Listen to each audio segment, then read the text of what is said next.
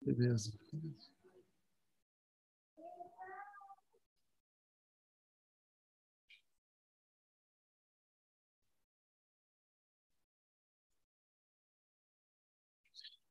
Acho que, acho que a gente pode começar já. Vamos, vamos introduzindo. Bom, primeiro, deixar o pessoal chegar, vamos dar uma boa noite para quem está entrando. Obrigado aí pela, pela presença aí, Prestígio Augusto, Léo também sempre por aqui, Robinson, Rafael Figueira, Elisa, Felipe Ságio, Eduardo, Alexandre Almeida, grande Jackson Lima também, Ariane. Quem tiver aí, vamos dar boa noite aí para a gente saber quem é que está participando, quem é que tem dúvida. Grande Giovanni aí também. Bom, bacana, pessoal. Vamos, vamos deixar o pessoal chegar e, e vamos, quem está nessa, nessa breve espera aí, puder curtir o canal ali para ajudar a gente a alcançar mais gente, a gente agradece também. Quem puder, é, quem tiver alguma dúvida já um pouco mais específica, né, que já de repente já está tentando fazer uma troca de, de carreira ou já está tentando arrumar um estágio, comenta aí com alguma dúvida que, que possa ser útil para outras pessoas também. E, pessoal, a gente, como a gente tem nesse período do, do webinar um período relativamente curto, né? A gente vai deixar bastante informação, como links de vagas, dicas que a gente tem para o pessoal se preparar e depois fazer as entrevistas, num kit que a gente vai mandar pós-evento, é, né? Então, se você está com o link do, do webinar e você não se inscreveu, se possível, por favor, se inscreve lá na, na, na página do, do webinar, que a gente vai mandar todo o material com, as, com os comentários depois. E também vamos tentar ter esse follow-up com o pessoal, né? Porque as empresas que a gente vai mandar links e vai divulgar são todas empresas que a gente tem vários amigos lá dentro e que podem fazer o processo de entrada nessas empresas se tornar mais fácil, né? Podem dar dicas de, do que, que a pessoa deve estudar, o que, que ela tem que conhecer. Sempre é um pouco mais fácil quando você tem uma orientação inicial, né? Então, é, quem tiver aí com, com, de repente, o link, mas não se inscreveu, a gente vai mandar bastante coisa depois que tente ajudar essa primeira entrada do pessoal é, ser um pouco mais fácil, né? Então, é, quem, quem não, não se inscreveu lá na, na página, por favor, é, faz isso também. Mas vamos curtir também a nossa página, todo mundo que puder ajudar, a gente agradece, né? E, bom, Estamos já, algumas pessoas já entraram, já tem um pessoal legal acompanhando. Grande Diogão chegou ele também. É, a gente vai começar, acho que é, contextualizando um pouquinho né, o objetivo do nosso papo hoje e tentar explicar primeiro é, que objetivo que a gente quer alcançar com esse papo interativo aqui hoje. Né? A gente, na prática, vai apresentar algumas experiências que a gente teve, contar um pouco do que, que foi o nosso, nosso modelo lá de formação de pessoas lá na Rivendell, compartilhar até um pouco né, de qual foi a nossa experiência profissional começando também, né? E a gente vai tentar gerar valor de duas formas distintas, né? Para pessoas que estão começando a carreira, né? Estão, de repente, buscando um primeiro estágio, um primeiro emprego, tentar ajudar que esse caminho para ela conseguir se preparar e encontrar uma vaga seja o mais fácil possível numa empresa boa, é, faz muita diferença a pessoa que consegue entrar num lugar que tem essa cultura de formação de pessoas e que recebe as pessoas de uma forma mais preparada. Isso faz muita diferença na, na, na trajetória da carreira depois, né? Então, escolher uma boa empresa para começar faz muita diferença no sucesso depois, isso faz muita, muita diferença mesmo. E a gente conhece também várias empresas que têm o desafio né, de formar pessoas que precisam, né, na prática, ter um motor de formação sustentável para poder ter sucesso nas suas empresas, a gente vai tentar compartilhar o que funcionou com a gente, os nossos aprendizados na época na, na, na Rivendell, né? E tudo que surgir de, de, dúvidas, o que eventualmente, se quiserem saber um pouco mais, fica à vontade para comentar e a gente vai conversando. É muito mais produtivo para todo mundo, acho muito, muito mais enriquecedor se a gente puder ter as dúvidas de vocês para nortearem um pouco o que a gente vai comentar, né? Então, bacana. Bom, fiz a, a, introdução aí sobre o contexto geral. É, bom, estou aqui com, com a Almeida, que a gente já, já trabalha junto há bastante tempo, desde a época lá, antes da Rivendell, que foi a nossa empresa anterior, a gente já trabalhava junto. O Almeida teve uma trajetória é, um pouco diferente da minha, né? Deixar ele se apresentar aí para todo mundo conhecer um pouco mais o perfil, e aí cada um também consegue se identificar um pouco mais com, com uma trajetória ou com outra, né? Cada um tem tem a sua história. É, Almeida, se puder, compartilhe um pouco a tua trajetória de carreira até agora, o que, que você fez até chegar a esse ponto e depois a gente vai, vai derivando aí com, com como que foi a experiência. Né? Beleza. É, então é um prazer participar aqui do webinar. Eu estou sempre do lado de trás do, do palco aqui, que o Pereira está sempre puxando, então é um prazer participar e boa noite, pessoal. É, eu comecei a trabalhar com tecnologia em 2006, mexi bastante com open source, bastante com, com Linux, etc. É, eu sempre tive uma pegada de contribuição e colaboração, assim como o Pereira também é, sempre teve. Eu sou formado em sistemas de informação, eu fiz o colegial técnico antes. É, sempre tentei colaborar e ajudar bastante na formação e, e, a gente trilhou bastante esse caminho lá como, como Rivendell. É, eu mexo com cloud, DevOps, esse contexto desde 2010, mais ou menos, é, e sempre dentro dessa história tentando é, ajudar a disseminar o máximo de conhecimento é, para o mercado, porque a gente tem uma defasagem grande de profissionais qualificados, então a gente sempre teve essa pegada e aqui a nossa tentativa no, no, nesse webinar hoje é tentar trazer esse conteúdo de uma forma um pouco mais qualificada e, e tentar concentrar um pouco melhor, porque a, a, gente já ajuda de forma isolada algumas pessoas, né? Eu, eu, eu faço esse trabalho, o Pereira também faz, mas sempre as pessoas têm dúvidas, né? Como, por exemplo, dúvidas já enviadas antes, né?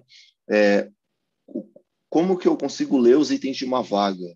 O que eu consigo estudar versus o que tem uma vaga é, é, é, disponível no mercado, né? E pelo lado do gestor é como é que eu formo uma trilha é, para que esse profissional consiga vir com conhecimento é, inicial, né? E aí ter toda uma, uma base de formação. Então, o objetivo aqui é que a gente consiga trazer bastante conteúdo em cima disso.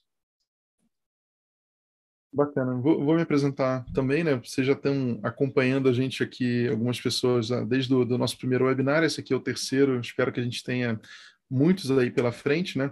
É, eu trabalho já com, com desenvolvimento de software e depois produtos digitais há bastante tempo. Eu tive uma trajetória que começou com desenvolvimento de software, na época mais focado em Java e tal, era daqueles javeiros lá bem, bem fiéis que, que enfim, conhecia tudo de JVM, estudava um monte de coisas de otimização. Depois, naturalmente, quando eu passei por alguns produtos que tinham bastante volume de acesso, bastante coisa que, que, tornava desafiador manter o produto saudável, eu comecei a trabalhar um pouco mais nessa fronteira entre desenvolvimento, operações, né, fazer com que um produto ficasse bem é, em produção, que ele passasse pela Black Friday, que ele tivesse uma preparação para dar certo, né? E aí a gente culminou com isso, né, na época é, 2013, a gente fundou a, a Tecnologia, que foi uma empresa de consultoria é, de, de cloud DevOps. É, a gente era parceiro Amazon, parceiro Microsoft, depois a gente fez um trabalho com alguns clientes em Google Cloud também. E o nosso objetivo naquela época era ajudar as empresas a irem para a nuvem ou rodar na nuvem né, de uma forma saudável, de uma forma é, mais simples, né, que elas não tivessem que percorrer um caminho muito complexo diretamente. Né? Nesse cenário, a gente apoiou muitas empresas nativas já digitais, tipo Guia Bolso, Nubank, várias empresas no seu começo de arquitetura e de go-to-market né, dos produtos, a gente apoiou a, a, colocar essas arquiteturas em produção e, e ter uma visão madura né, de, de, operação de nuvem. Na época de 2013, a maioria das empresas não sabia tão bem como extrair o melhor benefício da nuvem. Né? E aí, o, o, o ponto que, que eu acho que, é, que é, é legal é a gente conseguiu, ao longo do tempo, entender como que era o caminho para a gente chegar na, na nuvem da, da, forma correta, né? E, e, como que a gente conseguia fazer com que pessoas depois, né, a partir de um grau de experiência um pouco mais baixo, conseguissem chegar num nível de maturidade bem legal. Então, a Rivendell foi uma empresa que, ao longo do, dos seus anos ali, a gente, ela existiu durante sete anos, né? Depois ela foi vendida para a Mandi, que acabou sumindo a marca, mas ela existiu durante mais ou menos sete anos. A gente atendeu mais ou menos 300 e poucas empresas e formou mais de 100 pessoas nesse contexto né, de engenharia DevOps, tudo para trabalhar com nuvem. E foi muito legal né, nessa experiência que a gente via o quanto que uma pessoa que vinha de uma origem humilde, né, que não tinha necessariamente uma família com grandes condições, ela conseguia, pelo conhecimento técnico e o que, que ela conseguia gerar de valor para as empresas, subia na carreira e evoluía na sua vida né, familiar muito rápido, porque ela simplesmente encontrou um caminho de muito aprendizado, muita colaboração, e isso na prática é, é muito legal. Né? Você vê uma pessoa que sai de uma origem que, que, não, não teria tantas oportunidades assim, e ela, pelo próprio mérito dela, aprendizado e tal, ela consegue mudar totalmente a realidade da família dela. Isso é um negócio que é, que é bem legal. E a gente aprendeu um pouco né, sobre como que isso precisa acontecer para dar certo. Né? Isso é um, um, ponto que a gente vai, vai tentar compartilhar. E até o, o, o Almeida comentou, a gente, nessa pegada de ajudar pessoas individualmente, etc., é, não, não basta a gente, por exemplo, passar para um, um aluno, para uma pessoa que está começando, uma sequência de cursos, tipo, a gente, enfim, é, trabalha bastante, por exemplo, com, com a Lura, com cursos que são super, super qualificados, mas o curso sozinho, essa questão de você pegar um conhecimento é, teórico ali e, e, aplicar sem saber exatamente o que, não garante que a pessoa vai ter é, um aprendizado tão efetivo. Né? A gente percebe muito que a, o conhecimento teórico, o estudo daquilo ali que está é, envolvido no que você vai executar é super importante, mas se você não desenha um, um, cenário real, né, no qual a pessoa vai fazendo coisas que são de complexidades ali cada vez maiores, né, que vão ser complementares ali ao, ao longo do tempo, isso ajuda a formar confiança, ajuda a pessoa a entender, cara, por que, que aquilo ali está é, tá sendo feito, né? Não adianta também você ensina para a pessoa como que ela resolve uma tarefa técnica específica, se ela entender por que, que ela está fazendo aquilo, né? Isso muitas vezes falta, né? Se você fica num conteúdo muito técnico, né? Então, essa visão de, de, de carreira, né? De, de, como que a gente vai, vai, vai moldar esse profissional, é, acho que isso é, é bem legal.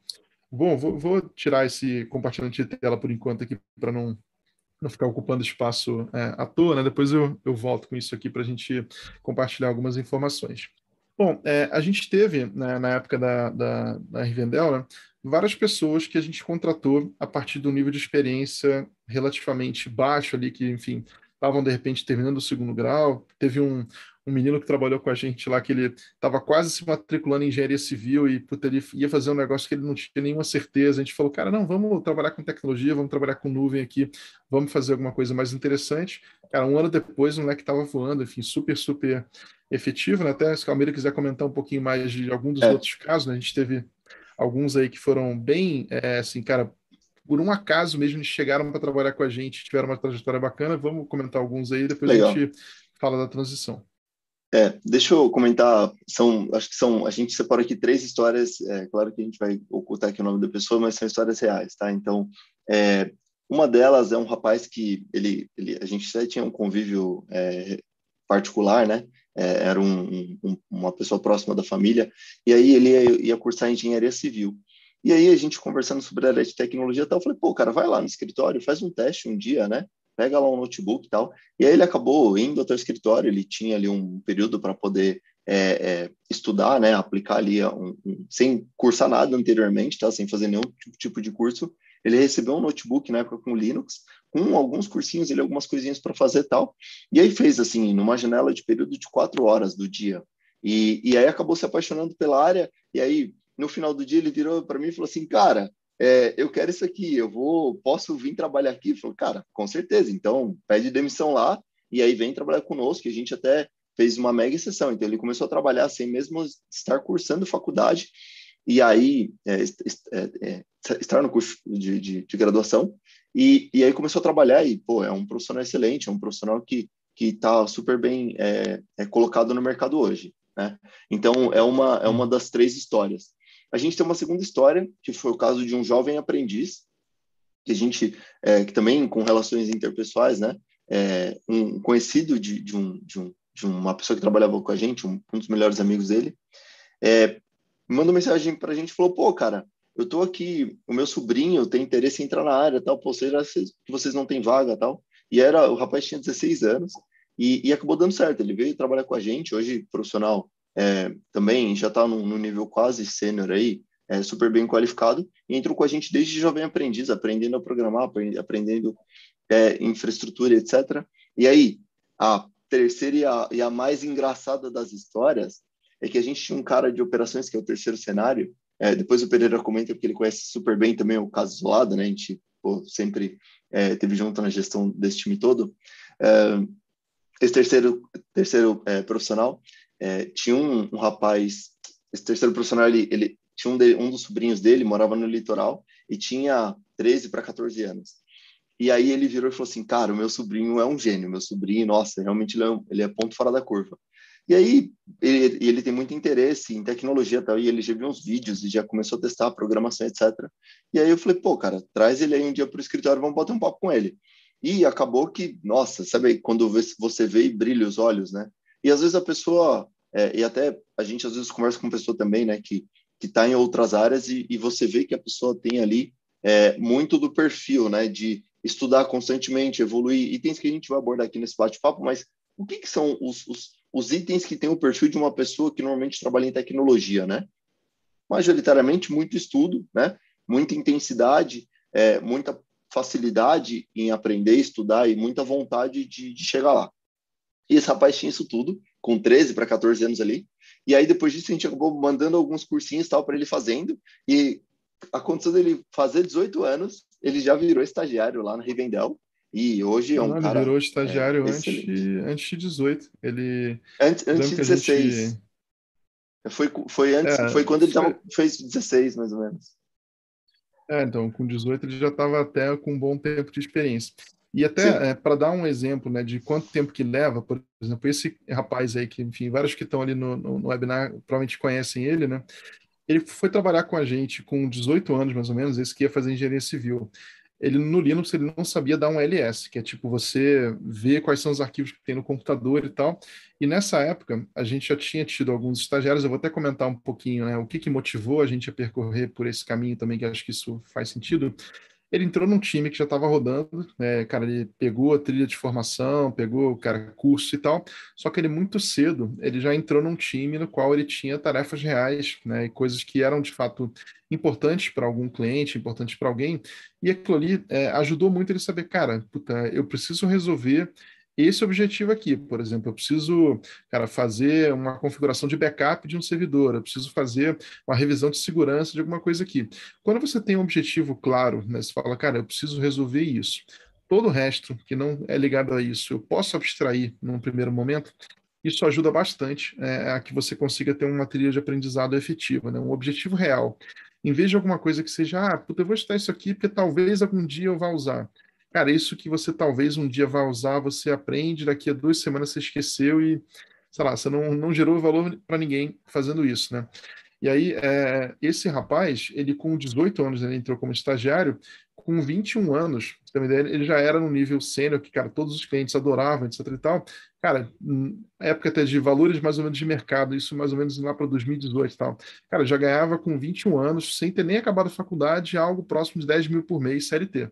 Ou seja, você vê como que um rapaz que ia estar tá fazendo engenharia civil, sem nem saber o que, ele queria, conseguiu sair de um estágio, na época a gente pagava para estágios que eram uns 1.400, 1.500 reais para 30 horas, com muito, muito aprendizado, etc e tal. Cara, o cara pegou a estrada pavimentada, a avenida ali, cara, saiu de 1.400 para 10 mil CLT em três anos. E isso foi assim, uma trajetória mais rápida do que a média. Assim, ele colocou bastante esforço e encontrou um cenário é, fértil, né? Mas isso é perfeitamente possível para quem no mercado de tecnologia entra hoje disposto a cara, não ter atalho, né? Buscar de fato os aprendizados e se conectar com times bons e gerar valor. Então isso com certeza assim faz uma diferença é, absurda.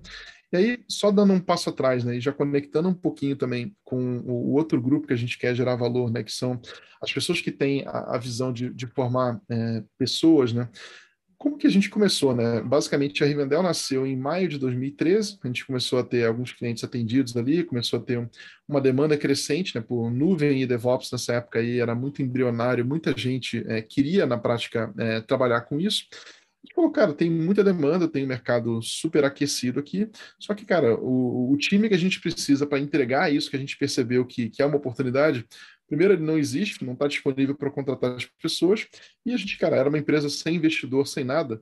Se existisse o time, a gente também não ia ter dinheiro para contratar. Então a gente falou, cara, como que eu é, executo e, e, e, abordo essa oportunidade que eu percebi que existe, sabendo que eu, eu não tenho as duas coisas principais que seriam importantes para a gente ter velocidade, que é gente para contratar e dinheiro para contratar. A gente não tinha nenhuma das duas coisas, então vamos tentar ver se a gente consegue criar um modelo de treinar mais pessoas, fazer alguma coisa que, que eu consiga, pelo menos dentro de um contexto mais simples, que mais pessoas, é, mais júniores, mais em começo de carreira, consigam gerar valor para um cliente sem conhecer tudo. De repente, ela pega um conjunto de conhecimentos que vai ser um pouco mais é, inicial naquele primeiro momento e ela vai gerando valor à medida que ela vai ganhando mais experiência. Isso foi o primeiro estagiário que a gente contratou na época na Rivendell em 2015. Hoje está na Alemanha, está ganhando euro, super bem lá e tal, super, super qualificado.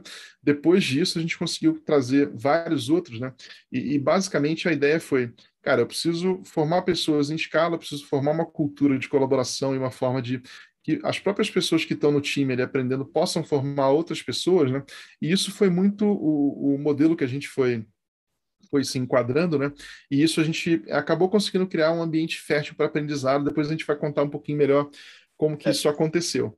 Uhum. Até para compartilhar um pouco do, do, sentimento que sempre houve, aquele sentimento de, de, de sempre é, tudo é possível, né? Porque é, quando você empodera as pessoas dentro da empresa e você diz, olha, você não sabe como fazer uma determinada ação técnica, mas existe uma documentação, existe alguém que você pode consultar, mas no final você vai ter que, sim, ler a documentação, aprender, estudar e, e implementar ali.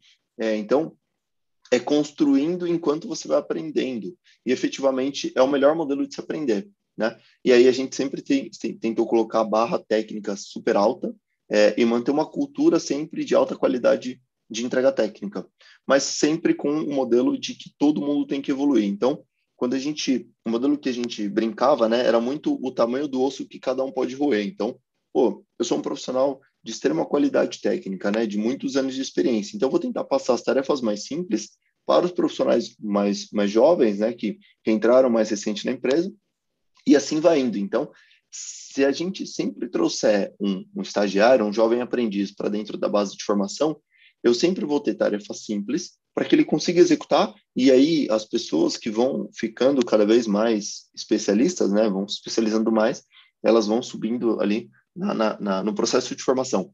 E é um processo bem bacana porque, como a maioria das pessoas é, vive esse, esse modelo cultural, ele é um modelo que, que fica super eficiente, porque é, a pessoa que hoje, né, possivelmente seja o mais sênior do time, ele também foi formado no processo. E aí ele, ele também é, gosta bastante do modelo da cultura porque ele tem uma boa referência que ele mesmo foi parte daquilo. Então a questão cultural ela ela se dissemina dentro da empresa de uma de um modelo é, de uma forma excelente e realmente fica um modelo muito forte. Uhum. Legal. É, até vou, vou, comentar alguns exemplos. Isso aqui são, são pessoas que já topam aí compartilhar experiências que a gente pode até, até comentar. É, um dos caras que a gente trouxe para a época, para Rivendell, né, que ele já era um cara com uma carreira já de alguns anos e tal, e ele depois é, acabou migrando de carreira, é um camarada que chama Luiz Rezende, né, ele está lá, na, na, continua na mesma empresa, né, a gente era a Rivendell, foi comprada pela Mandic, ele continua na Mandic, ainda está lá até hoje agora na, na, na Claranet, né, é, o Luiz Rezende ele era um cara que ele trabalhava como especialista de banco de dados, banco Oracle, aquele cenário mais enterprise possível, e tinha seus perto de 30 anos na época, não lembro exatamente, acho que era por aí. Cara, chegou, a gente tinha um monte de, de capetinha ali, de puta, 20, 21, de moleque assim, que, cara, não, nem dormia. Tinha um moleque que a gente contratou, que era da Fatec de Mogi. Cara, na época a gente foi descobrir, a gente tinha um sofazinho lá na Rivendell, que era o mais, o mais barato que tinha na madeira madeira lá com a Almeida sempre foi, foi mão de vaca.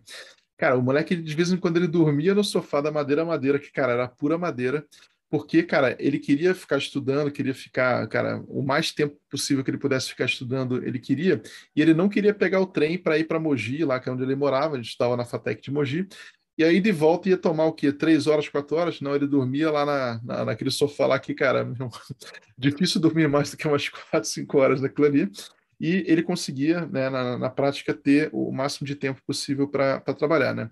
E nessa época, por exemplo, pegando uma história real, até para falar de casos que são, são múltiplos perfis.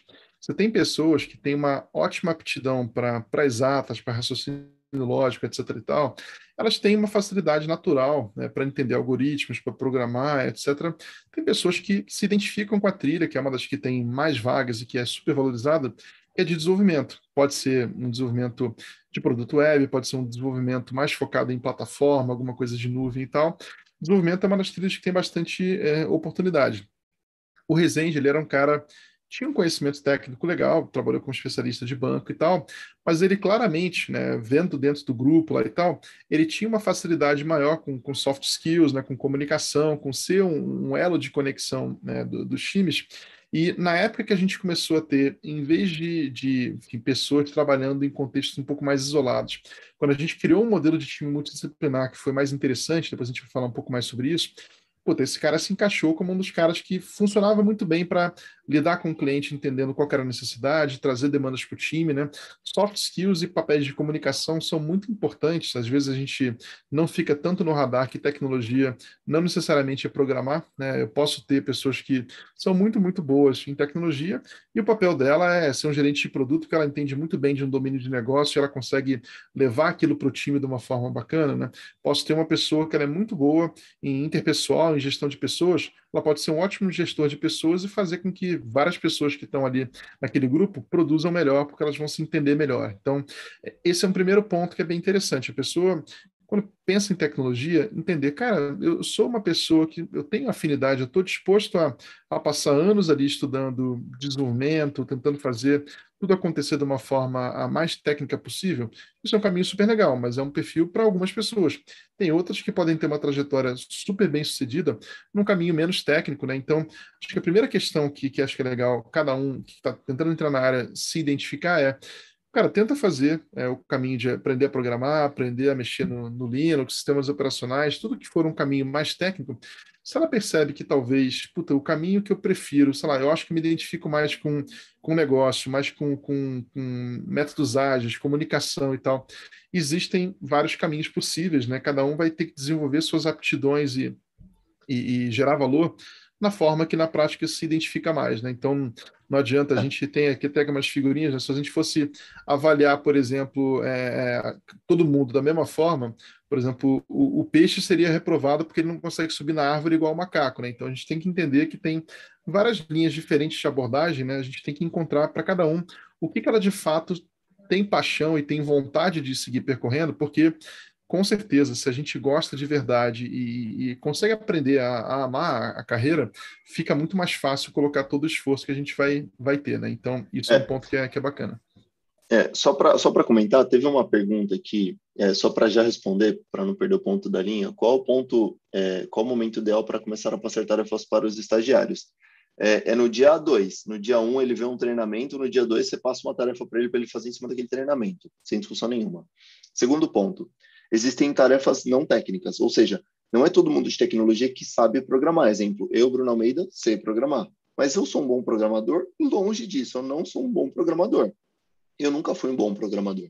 Eu sei fazer scripts, ok? É uma linguagem ali que do, do próprio sistema operacional você faz um script dizendo, olha, pega tal arquivo, joga para tal lugar, faz um backup, faz alguma coisa do gênero. Mas você não necessariamente precisa ser um desenvolvedor. Então, existe muita oportunidade no mercado de tecnologia para pessoas que não são especialistas é, em programação, ou seja, relacionamento interpessoal, por exemplo, para um agilista e, e, etc.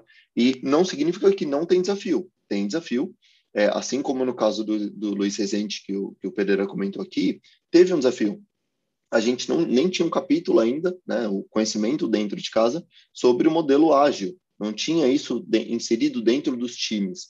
Então, o Rezende foi um é, é, uma das pessoas que puxou essa inovação dentro da nossa estrutura e teve um desafio enorme de aprender do zero. Com o Pereira, que tem um know-how um pouco maior sobre, sobre esse tipo de, de, de abordagem, é, para ajudar na mentoria é, com o Resende. Então, é, e não necessariamente o Resende precisou aprender a programar para conseguir fazer isso. Então, para as pessoas que estão assistindo aqui, que pensam, pô, mas eu quero entrar na área, eu preciso aprender a programar? Olha, se você aprender, é melhor para. É, é igual quando você vai comprar um carro e alguém explica para você assim, pô, mas tem ar-condicionado ou não tem ar-condicionado? É melhor você saber o que é ar-condicionado, ou você saber o que é direção hidráulica ou direção elétrica. É, é, o contexto é similar. O mínimo que você tem que fazer é entender do, do assunto que está sendo conversado. E o mesmo vale para a área comercial e para a área de atendimento, customer success e outras áreas. Até o nosso convívio aqui dentro da Elvin, nosso convívio dentro da, da Rivendell também lá atrás, era um pouco em cima disso, né? Todo mundo tem que saber falar a mesma linguagem. Então, esse já é um primeiro grande passo para você entender sobre o que está sendo conversado, né? Então, acho que é um ponto legal para compartilhar aqui. Legal. É, teve um outro ponto até, que o pessoal perguntou sobre transição de carreira, idade e tal. O que, que, eu, que, que eu acho que, que, faz sentido, tá? Se é uma pessoa, por exemplo, eu vi que o Felipe ali perguntou também, é, ele, no caso dele, ele quer arrumar um primeiro estágio, etc e tal Se a pessoa ela está no começo da carreira ainda, ela não tem uma profissão ainda, ela não tem uma maturidade pessoal tão grande assim trabalhando, eu digo que assim é, é melhor tentar começar pelo conhecimento técnico, pelo conhecimento que vai ser um, uma fundação ali para ela se tornar uma pessoa mais completa no futuro, do que ela tentar, por exemplo, imagina uma pessoa com, com 19 anos que ela quer começar já como um, um líder de produto, um papel que tem que ter uma maturidade pessoal muito grande. Assim, alguns tipos de experiência, né? Na, de experiência não tem como artificializar, não tem como eu estudar todos os livros de Scrum, Kanban, estudar um monte de coisa e com 19 anos eu sou uma pessoa no interpessoal super maduro. Enfim, é, tem algumas coisas e tem que ter uma vivência, uma experiência com situações mais complexas para a pessoa buscar. Então, por exemplo, para alguém que está trocando de carreira, né, de repente tem 34 anos, tem 40 anos, qualquer idade que, que seja, e ela já tem uma história pessoal com um bom nível de amadurecimento, ela já é uma pessoa mais experiente, eu acho que buscar uma trilha, por exemplo, de se tornar um, um gerente de produtos, tornar um, um, agilista que vai tentar, dentro de um grupo de pessoas, fazer com que aquilo ali funcione melhor, eu acho que isso faz mais sentido, porque a maturidade pessoal da pessoa vai ajudar ela em vários pontos que são de gestão de conflito, priorização, tem vários temas que você aproveita a sua experiência da outra carreira se for uma pessoa, por exemplo, que veio de finanças, veio de qualquer coisa que é muito exatas, cara, raciocínio lógico, trabalho com dados, tem muita coisa que da tua carreira anterior vai te trazer uma velocidade e aprendizado inicial que, para essas carreiras que são mais soft skills, na comunicação, ajudam bastante. É, vão te fazer é, usar essa experiência prévia como um acelerador. Para quem está muito no começo, por exemplo, ah, eu nunca fiz um estágio, nunca fiz nada profissionalmente, eu acho mais recomendável aprender no primeiro momento, né? Como que funciona o Linux, por exemplo, que é onde a maior parte das aplicações construídas hoje roda no ambiente de produção.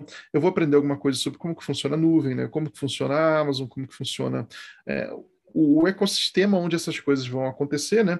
E depois que a gente consiga acumular um conhecimento técnico para tentar, num aspecto, construir né, um produto, eu vou programar alguma coisa que de repente vai, vai consultar alguma informação dinâmica, sei lá, eu quero fazer alguma coisa que pega é, a previsão do tempo e vai trazer para o minha console aqui qual que é a previsão de tempo do fim de semana. Putz, isso aí é um objetivo relativamente é, direto, né?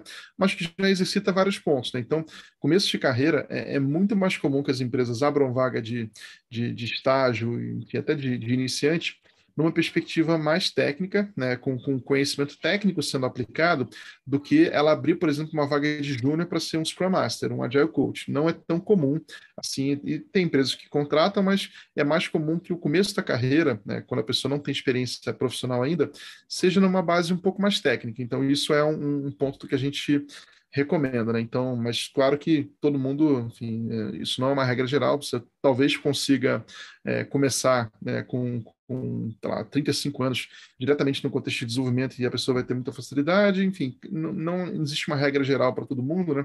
Acho que existe que a pessoa percorrer aquele caminho que parece interessante, ver se ela se identifica, se ela gosta realmente uh, ou não, e aí ela vai escolhendo os caminhos, né?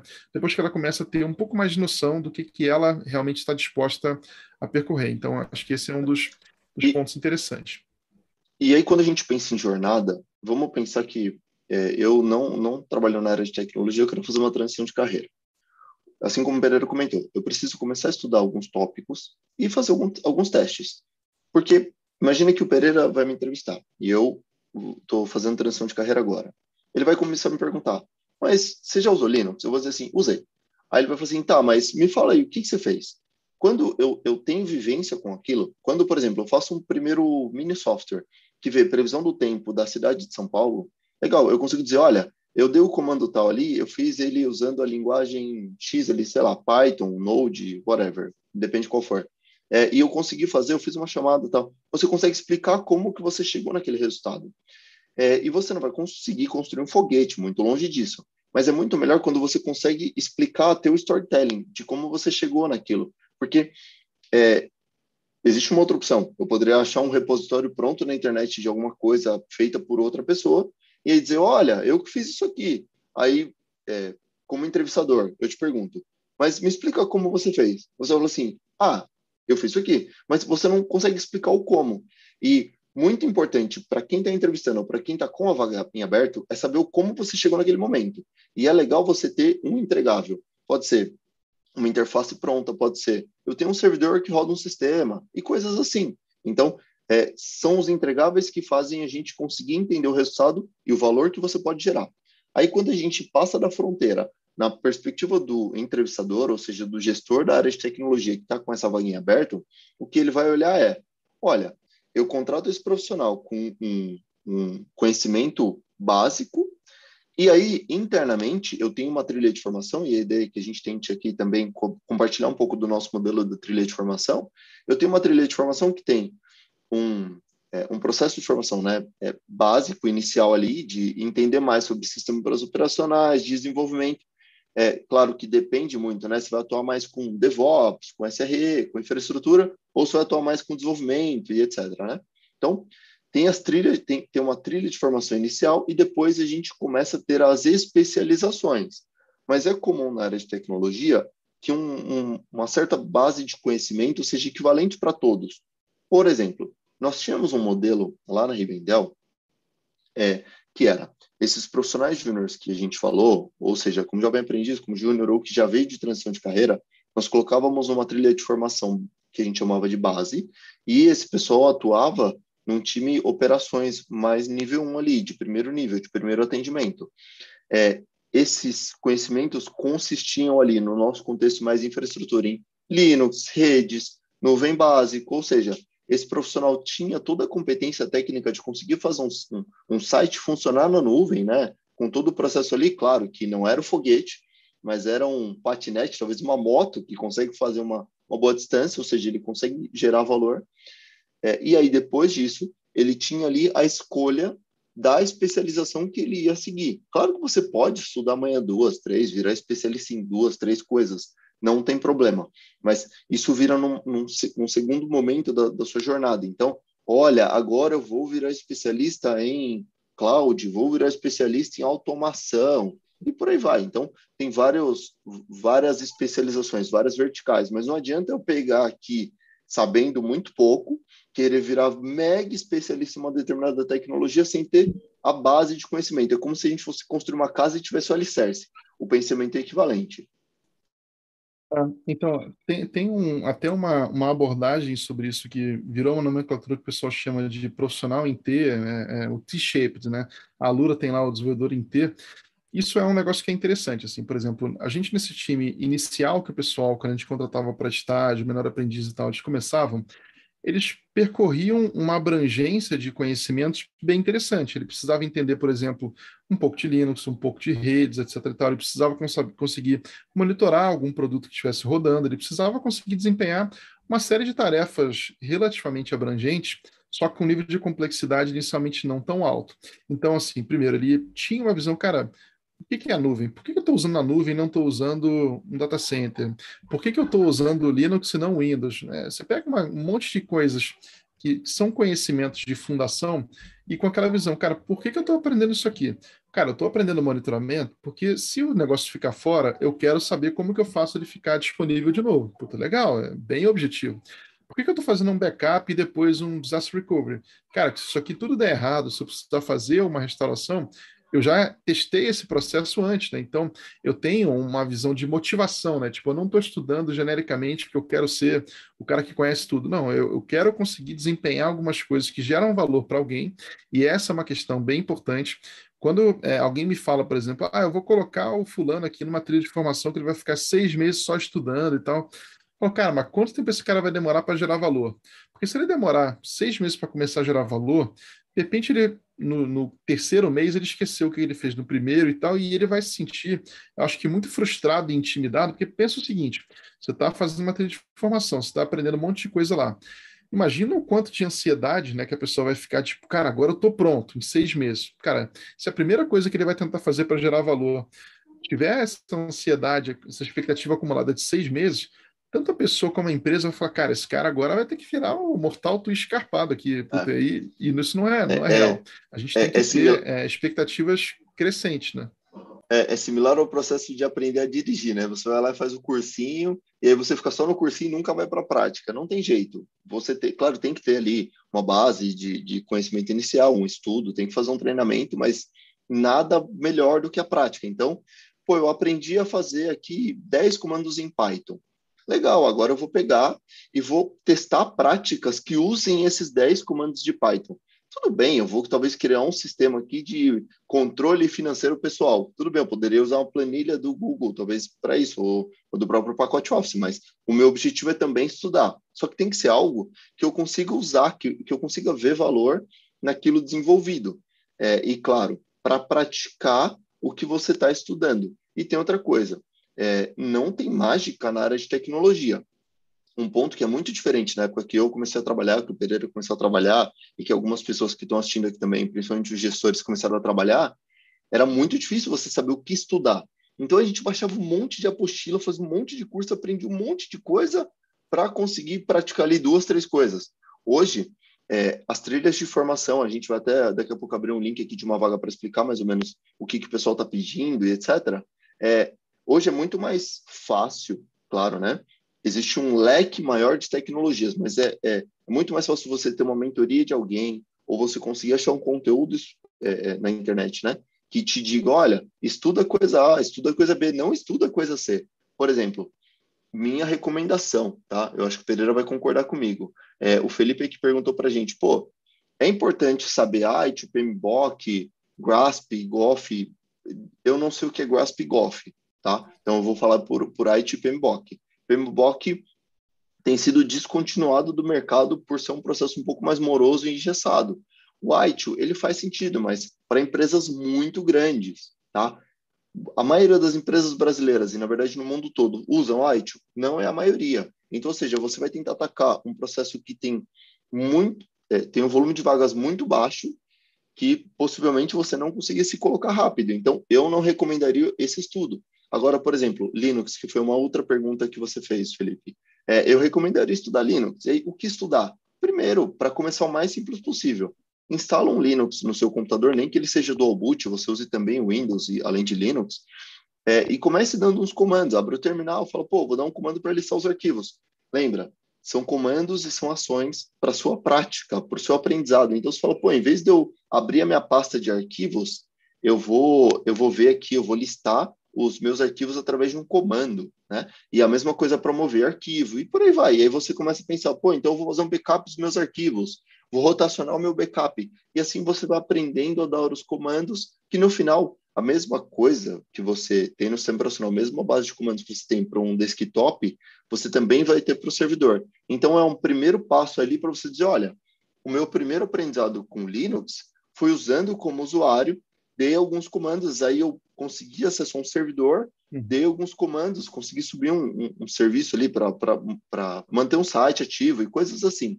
Então, é uma boa, é uma, boa, um bom é, guia. E pensando, por exemplo, quem está em começo de carreira, qualquer empresa que, que contrata pessoas para nível de estágio, júnior, etc e tal, ela está plenamente consciente que ela vai ter que ensinar aquela pessoa em em como que as coisas funcionam naquela empresa. Que, por exemplo, a forma como a empresa A desenvolve um produto digital, coloca no ar, etc. e tal, pode ser muito diferente de como que a empresa B faz isso. Enfim, tem culturas e formas muito diferentes e não tem necessariamente uma que está certa, uma que está errada.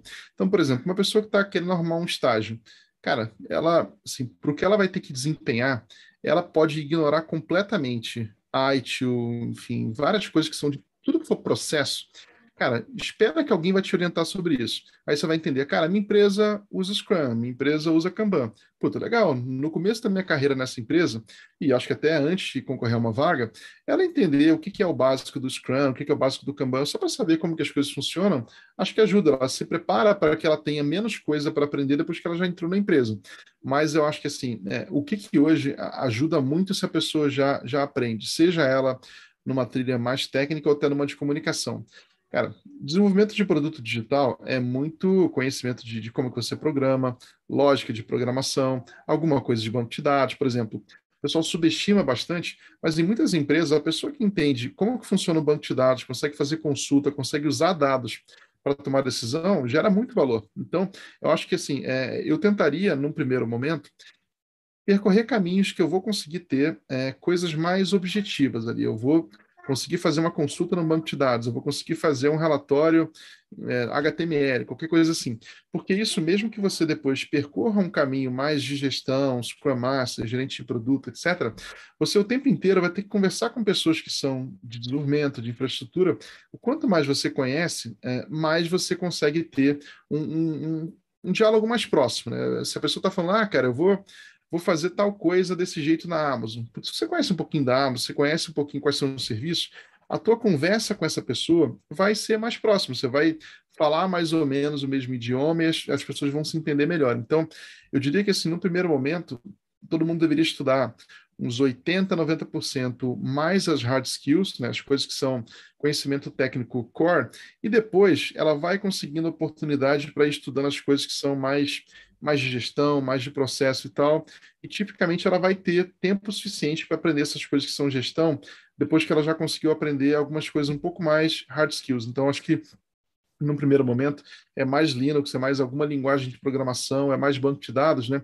E menos, cara, como que o White diz que eu tenho que fazer backup do meu servidor. Isso aí, cara, é tão, tão específico que quando você chegar no momento de ter que se preocupar com esse backup do servidor, cara, você já, aprendeu tantas coisas a mais que isso se torna algo enfim, corriqueiro, né? Então, acho que hard skills no primeiro momento valem mais do que coisas de processo e soft skills, né? Que soft skills são importantes, claro, né? Mas é bom aprender um pouco mais de, de, de competências técnicas para você conseguir se inserir melhor no meio, né? Nem que seja só para você conhecer um pouquinho e poder conversar, do que você começar por uma etapa que você vai ter tempo de aprender depois. Então, acho que eu sugeriria essa ordem mais, mais focada, né? É, deixa, eu, deixa eu só compartilhar uma coisa com os gestores que estão vendo aqui, né? Quem é, o, quem é da, da parte de gestão de tecnologia que aí tem um pouco de curiosidade sobre como é que é o, o recente do, do, processo de formação, né? No nosso modelo lá, a gente praticava um modelo de, de, de dojos, né? Que tem correlação ali com as artes marciais. Então, ah, eu começo com faixa branca e aí depois eu vou subindo o nível, né? Então, faixa amarela, faixa azul e etc. Então, a gente sempre tinha do, duas pessoas especializadas, claro que vai dependendo do tamanho da estrutura, então possivelmente você só tenha você mesmo que conhece mais, ou você tenha talvez uma consultoria, ou é, você até precise criar todo um hall dentro de casa, mas a gente pegava sempre os dois profissionais é, mais especializados naquela determinada competência e, e eles faziam a curadoria, né, e também os grupos de estudos em cima daquela determinada competência. Então, por exemplo, um deles era é, containers e serverless. É, a gente tinha os dois líderes de capítulos, e aí o, o, o paralelo, né? É, eu mesmo na posição de gestor, eu era um dos líderes de rede de segurança, porque é o, como demanda um background talvez um pouco mais de conhecimento um pouco mais antigo em infraestrutura, eu podia contribuir um pouco com, com aquele é, com aquele com aquela trilha de formação. Então é, fica a cargo desses desses sponsors da trilha, né, desses gestores dessas trilhas, de que eles façam a curadoria constante e tragam novos conteúdos para o pessoal estudar, pô, saiu fix sobre alguma coisa, saiu uma novo, é, saiu um update de tal produto, pô, apareceu um produto novo, pô, vamos testar tal produto, pô, vamos mudar a abordagem porque existe um problema de segurança, existe um problema de performance, por aí vai. Então, é, fica, fica a cargo desse pessoal estudar e olhar isso e fazer a curadoria e manutenção constante, né?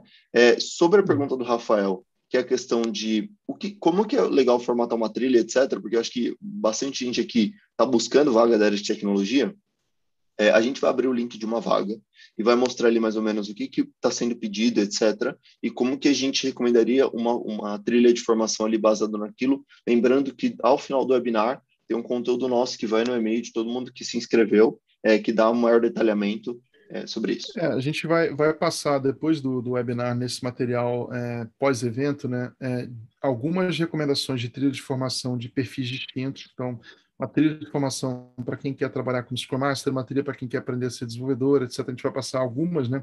A ideia é que vocês consigam percorrer isso e tenham uma visão que não leve tanto tempo para você conseguir fazer alguma coisa que gere um valor real, né? Então, acho que esse é um ponto ponto bacana. Antes só de, de percorrer é, o negócio da vaga, eu queria só comentar é, um pouquinho do que a gente tinha, né? isso que, que o Almeida comentou sobre capítulos e, e, e tudo. Qual foi o primeiro aprendizado que a gente teve? Né? É, a gente queria formar pessoas, a gente queria ter pessoas com pouquíssimo tempo de carreira e conhecimentos ali da informação, conseguindo gerar valor de uma forma real. É. Qual foi o primeiro ponto importante para a gente conseguir chegar nesse ponto? Primeira questão é, se eu coloco, por exemplo, uma pessoa como responsável por uma tarefa X, né, por exemplo, ela é a responsável pelo, pela configuração de um servidor para o cliente, isso traz uma visão no qual ela vai ser responsável, ela vai fazer o que ela precisa e ela talvez faça aquilo ali sem compartilhar conhecimento nenhum, etc e tal. Se eu, por outro lado, e aí, por outro lado, né, qualquer profissão que a pessoa esteja, qualquer carreira, ela vai ter um conjunto de conhecimentos, um conjunto de competências e vai ter uma abrangência limitada. Ninguém consegue ser muito, muito profundo sobre tudo. Qual que foi uma primeira, um primeiro aprendizado que a gente teve, né? Que, que a gente falou, cara, isso aqui acho que vai ser importante para a gente conseguir ter sucesso formando pessoas. Tentar ao máximo possível trazer a responsabilidade para o time. Né? Então, em vez de eu ter o, o Zequinha como responsável por entregar alguma tarefa, Agora, vamos tentar criar um senso de time no qual eu vou ter pessoas de competências complementares, cada uma se especializando mais em alguma coisa, né? E aí o time tem todas as competências, em vez da pessoa ter que ser o, o enfim, o que domina tudo, né? Porque uma pessoa para dominar uma abrangência enorme de tecnologias leva muito tempo e de verdade, com a quantidade de coisas que existe hoje, é impossível uma única pessoa entender tudo que vai ser necessário ali. Então, desenhar um modelo de time, né, no qual eu tenho uma competência A, eu tenho uma competência B, e a gente pensar, por exemplo, cara, por que eu preciso entregar na minha equipe aqui? Cara, eu estou desenvolvendo um produto digital, ou então eu estou suportando ambientes em nuvem. Quais são as competências que o time precisa ter para resolver impecavelmente aquilo ali? Ah, eu preciso da competência A, B, C e D. São quatro coisas ali. Será que eu não consigo, por exemplo, ter um grupo de pessoas que, de repente, uma tem duas competências, outra tem uma só, etc., mas o time em conjunto colaborando tem plena, plena competência sobre aquilo. Por que, que isso foi super interessante? Né? Quando a gente tornou esse modelo né, focado em o time ter a competência, e aí eu consigo ter uma pessoa que está júnior ali, sem ter tanta experiência ainda, ela consegue ter uma, uma, competência um pouco mais forte em alguma das coisas, né? Por exemplo, vamos pensar que aquela pessoa, ela entrou ali e ela não sabe programar muito bem, mas ela estudou bastante sobre banco de dados. Puta, então, cara, tudo que for consulta, tudo que for otimização, etc., cara, eu vou ser a pessoa que vai fazer.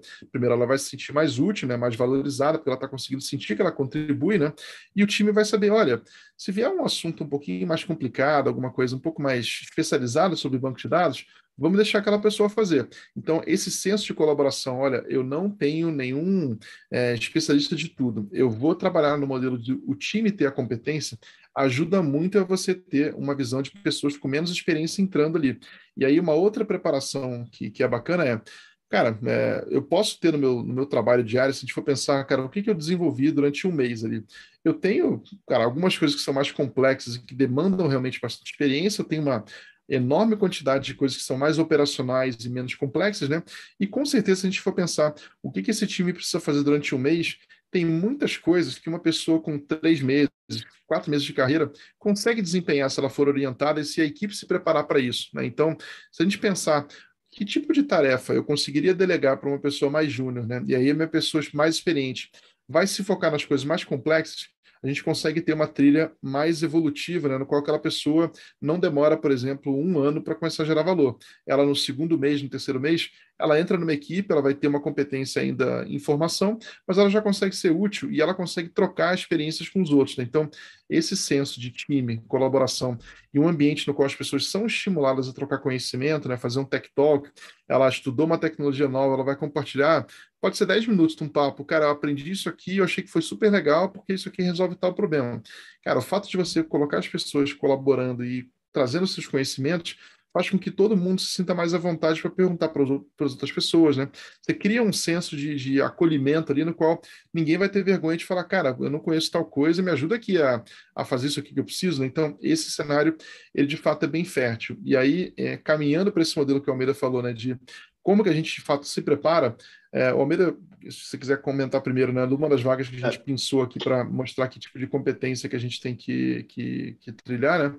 A gente fala sobre isso primeiro e depois a gente passa uma trilha de formação que a gente usou na, na própria Elven, né, para mostrar, por exemplo, que sequência que faz sentido para alguém com dois meses, três meses de estudo já conseguir gerar valor numa empresa com um produto real, né? É, só, só, só um comentário complementar aqui, que quando a gente fala assim, pô, a tecnologia tem muita vaga, né, tal, mas tem vaga que falta muita gente, tá? Então, vamos fazer o paralelo. É, Existe vaga para ITIL, por exemplo? Existe, mas eu acho que é muito pouco, muito pouco o volume de demanda que tem para profissionais que conheçam ITIL. Desenvolvedor, existe uma escassez enorme. Profissionais de dados, existe uma escassez enorme. Profissionais do, com, com skill, com competências DevOps, ou SRE, né, que é a nomenclatura é, utilizada, existe uma, uma escassez enorme. Então, é, tem que tomar muito cuidado para a trilha que você vai seguir na formação, até a linguagem que você escolhe é, estudar. Pô, faz sentido estudar C++? Pode ser que, de repente, você entenda que existe uma empresa que é o seu foco de entrar ali, que seja objetivo.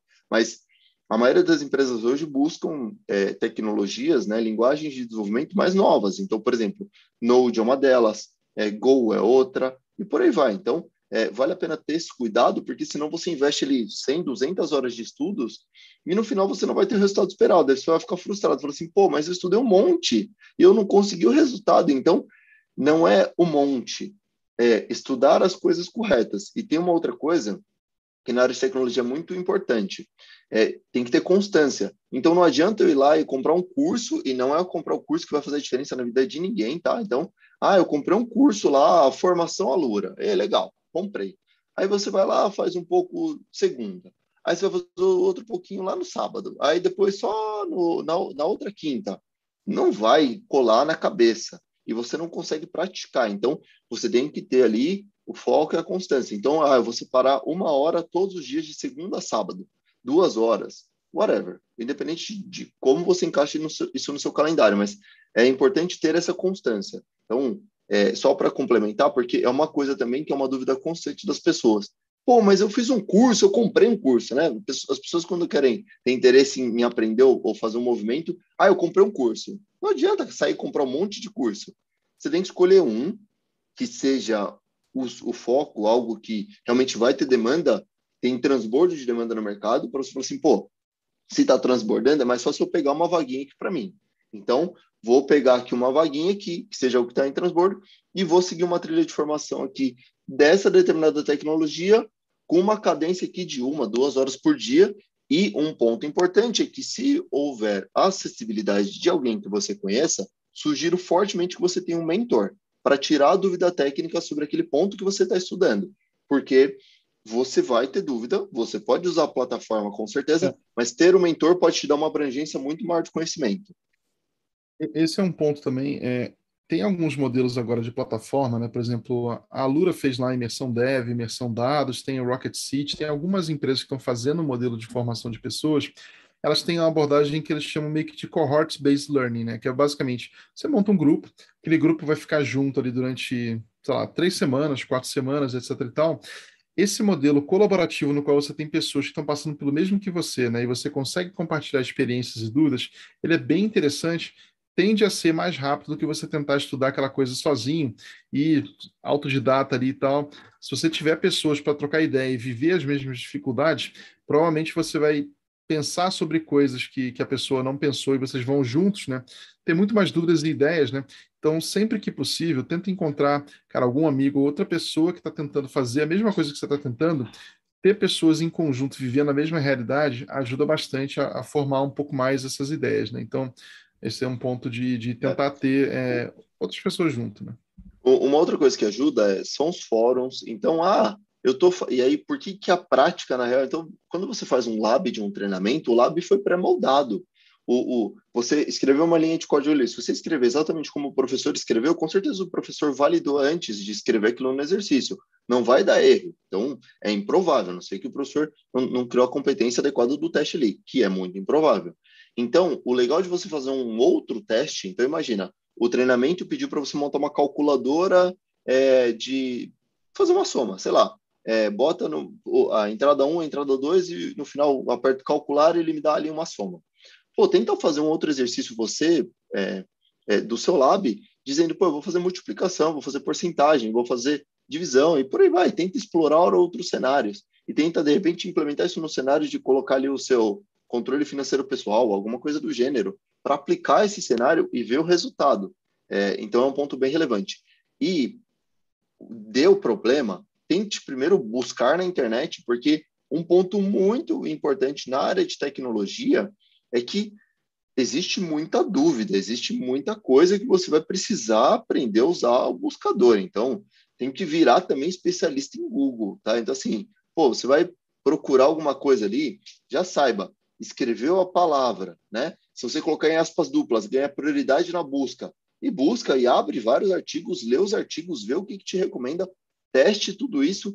E aí, o que o Pereira falou, né, sobre Tech Talks, Meetups, é, compartilhe a experiência com quem você puder sobre os seus aprendizados, né? Que isso vai ajudar bastante os seus amigos e também você, porque uma vez que você palestra, você dissemina o conhecimento, você também está aprendendo. E existem alguns eventos que a gente vai falar o nome deles aqui daqui a pouco, que a gente também recomenda fortemente que você participe, porque você entra dentro do ecossistema, né? Quando você está dentro daquele ecossistema, você respira aquilo ali, é muito mais fácil você entender o contexto, entender o uso, né, a prática tá bom? Uhum. É... É, vamos comentar aqui, então, a gente, eu abri aqui para facilitar, né? Um exemplo de uma vaga de uma empresa próxima que a gente conhece, que tem uma cultura de formação de pessoas, tem toda uma trilha já montada. Esse aqui é um exemplo de vaga que eu acho muito boa para quem está começando a carreira. É uma vaga de desenvolvimento front-end, ou seja, ela é basicamente para você desenvolver coisas que vão rodar normalmente no navegador, né? no, no, no Chrome, enfim, é, no, no browser do, que roda, né? E aí ele fala aqui, por exemplo, de algumas competências ou experiências técnicas, né? Um dos pontos-chave que é super importante realmente, né? Experiência em ferramenta de controle de versão Git. Né? Hoje em dia, praticamente todo mundo que está trabalhando com tecnologia acaba versionando o código no Git. Né? Existe um, um repositório que é, que é o GitHub, tem o GitLab, etc. e tal. Para você trabalhar numa empresa real, você tem que entender é, como que funciona o Git, né? tem que conseguir trabalhar, nem que seja da forma básica ali. Então, esse é um dos primeiros pontos que eu acho que é legal aprender. Cara, constrói qualquer coisa é, interna sua, tipo, alguma coisa que desenvolve qualquer coisa bem simples possível, mas já tenta fazer isso salvando num repositório Git que você vai colocar no GitHub, por exemplo. Um ótimo jeito de, de começar. E aí, até o, Felipe lá tinha perguntado também uma outra coisa sobre é, questão de linguagem. Hoje em dia, cara, tem muitas linguagens por aí, tem muita coisa disponível. No mercado brasileiro, né, pensando as vagas que as empresas têm, as tecnologias que as pessoas estão, estão usando, eu recomendo começar com JavaScript. Primeiro, não é a linguagem puta, mais fantástica de todas para qualquer coisa que você queira fazer, tem, tem várias opções que são especificamente melhores em alguns aspectos, só que JavaScript, qualquer coisa que você for fazer que roda no navegador, vai ter JavaScript rodando ali. Então, assim, você vai ter contato com, com aquilo ali funcionando muito, muito frequentemente. Né? Então, isso aqui é bacana. JavaScript é uma das poucas linguagens que você consegue ter o que o pessoal chama de full stack, né? Que você consegue ter tanto ele funcionando no navegador lá, fazendo alguma coisa mais dinâmica, como também alguma coisa de, de APIs que você vai fazer para trazer dados também em JavaScript. Né? Então, com uma única linguagem, você consegue desempenhar uma gama de tarefas e gama de, de, de soluções bem interessante. E isso, assim, é mais fácil aprender bem essa linguagem, ficar bom e capaz de fazer coisas úteis com uma, do que eu tentar, por exemplo, ah, eu vou aprender JavaScript, mas eu vou aprender Java também. Cara, vai ficar superficial nas duas, né? É melhor ficar profundo em uma ou duas coisas primeiro, né? Por exemplo, fica muito bom em Git, muito bom em JavaScript, faz alguma coisa real, depois você aprende todo o resto, né? E aí, o, o pessoal aqui da, da Stiling comenta aqui, né? Algumas coisas de ferramenta de build, né? tem coisas que, que você vai aprender depois que você já está desenvolvendo, está conseguindo fazer coisas reais, você vai aprender técnicas aqui de de empacotamento, né? Como que você coloca aquilo que você fez para rodar no lugar de verdade com as pessoas acessando. Tem muitas coisas aqui que são tecnologias, né? É, que ajudam um, se você se você conhecer, né? É, um, um ponto só para complementar é porque, por exemplo, a questão do build. Build significa né, fechar uma versão estável ali e falar, ó, essa versão aqui é a versão que vai rodar ali no, no site em produção, né, no site real, no cenário real. É, mas tem coisas dentro de, por exemplo, por que, que a gente achou melhor abrir uma vaga de um parceiro, não uma vaga nossa, ou não criar um cenário de uma vaga, né? Para mostrar que, assim, até se a gente fosse técnico, né? Mesmo se você pegar um, alguém que você conhece que tem três, cinco anos de experiência, por muitas vezes você vai abrir a vaga e tem alguma coisa que você não conhece. Só que é importante você saber o que significa aquilo que você está tá ali. Então, pô, eu vou me candidatar a uma vaga. Então, ah, o que significa Webpack? Ah, o que significa GUP? O que significa, sei lá, tribos e squads, estrutura e conceito de tribos e squads? Beleza, eu aprendi a programar, eu nunca tive essa vivência, mas eu vou abrir um vídeo do YouTube, eu vou abrir é, um, um, conteúdo aqui do, do, blog da Elven, por exemplo, eu vou abrir um conteúdo de um blog externo, é, vou participar de um evento, vou ver alguma coisa relacionada a esse conteúdo, para quando eu for conversar sobre isso, dizer, olha, eu não vi, mas eu achei maneiro aqui, o conceito de tribos squads é um conceito bem maneiro, nunca tive a vivência, espero poder participar disso. É muito melhor do que a pessoa falar assim, não, eu nunca participei. Mas fala assim, tá, mas você viu alguma coisa? Ah, eu nunca vi, mas você... Sabe assim, você nunca viu, você nunca testou, e você também não viu nem o vídeo, entendeu? Então, assim, como é que é, gera interesse do entrevistador de falar, não, vou, você é a pessoa, né? Então, esse é um ponto importante, sabe? É, eu... a gente lê os pontos e vê como co cobrir. É, um negócio que na época que eu estava começando a carreira, né, eu fazia bastante, né, cara, eu adorava comprar revistas de desenvolvimento, né, cara, eu comprava a Java Magazine, Mundo Java, participava do GUJ, que era um fórum super popular na época, mais de 10 anos atrás, né, e uma das coisas que eu acho que é bem legal, e até para a gente se sentir motivado, é, cara, vamos tentar identificar quem são pessoas que, que são bem-sucedidas na carreira, como que elas pensam, como que elas estão estudando, o que, que é interessante, por exemplo, eu sugeriria, por exemplo, quem está começando a carreira, cara, no Twitter, aqui no, no, no, Brasil, tem muita gente boa de tecnologia que compartilha conhecimento o tempo inteiro, está super acessível para responder coisas ali. Cara, tenta mapear quem são, sei lá, 20, 30 pessoas que, que são interessantes né, que tem uma boa experiência, você começa a seguir aquela pessoa, ver o que ela está postando, pergunta alguma coisa para ela, vai seguindo pessoas que ela interage também para você entender é, quem são pessoas que podem te dar ótimos insights do que estudar e o que está quente também, né? Isso é uma forma que eu acho que é muito legal, e aí vale participar de um TDC, participar de, um, de, de vários meetups que tenham a ver com, com o que você está querendo estudar, né? Participar gradualmente, cada vez mais, né, desse ecossistema de tecnologia ajuda muito, porque você vai ver, cara, o que, que realmente está acontecendo. Por exemplo, tem empresas aí que estão usando uma tecnologia nova que chama Flutter, enfim, um negócio que nem, nem existia X, tempo atrás, né? você vai acompanhando o que, que as pessoas estão publicando, compartilhando, e você vai interagindo, você vai entendendo, olha, eu já aprendi JavaScript, então, acho que o próximo passo agora eu vou aprender Docker, porque parece que todo mundo usa Docker hoje. Então, é um negócio que acho que ver na, na, na vida, no dia a dia, o que, que as pessoas estão usando, ajuda bastante. E aí, para não deixar a gente efetivamente falar uma trilha, né? A gente fez um, um primeiro é, programa de formação na Elvin no começo do ano não, foi no meio do ano passado, mais ou menos. Tem até alguns estagiários nossos que começaram através desse programa.